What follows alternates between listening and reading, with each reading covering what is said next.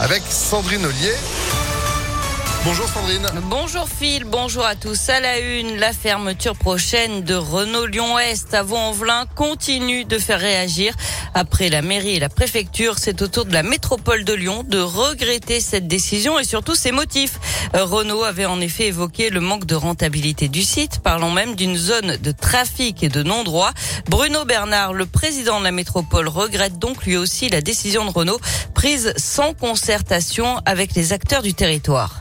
Euh, surpris, négativement surpris de cette décision, d'abord en termes d'emploi, puisque c'est une centaine euh, d'emplois qui sont concernés, et puis aussi en termes de discours qu'a tenu euh, Renault, évoquant des difficultés sur Vaux-en-Velin pour justifier une décision qui est probablement purement économique. Et dans ce quartier où beaucoup a été fait depuis dix ans, un quartier de très grande qualité où d'ailleurs j'ai décidé d'installer le Citral qui vient d'acheter un bâtiment. C'est pour ça que c'est souhaité avec la maire de Vaux-en-Velin réagir. Et le groupe Renault s'est entre-temps excusé, regrettant une formule maladroite. Quant aux salariés du site, on rappelle qu'ils doivent être reclassés dans la même entreprise sur l'agglomération lyonnaise.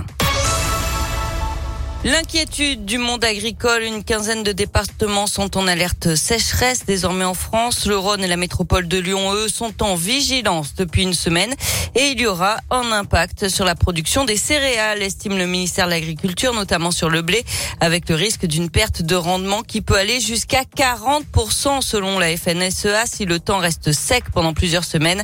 Et ça pourrait être la même chose ensuite pour le tournesol, la betterave et le maïs. L'homme soupçonné d'un féminicide à Lyon présenté au parquet de Grenoble aujourd'hui pour une mise en examen selon le progrès.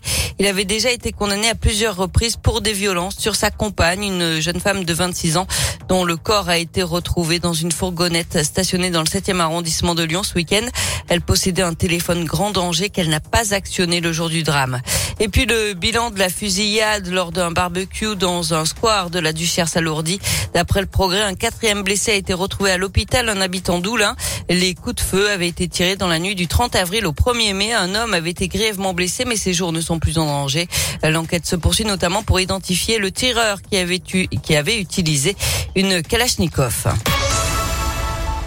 Du sport avec du foot et les premiers champions de France lyonnais de retour sur la pelouse. On vous en a parlé notamment la semaine dernière pour les 20 ans du premier titre de l'OL.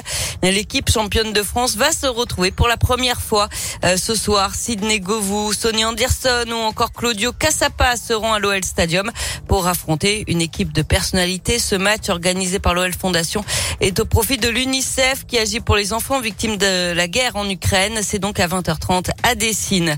Et puis du basket soir, l'Asvel leader reçoit Cholet pour la 33e et avant-dernière journée de championnat.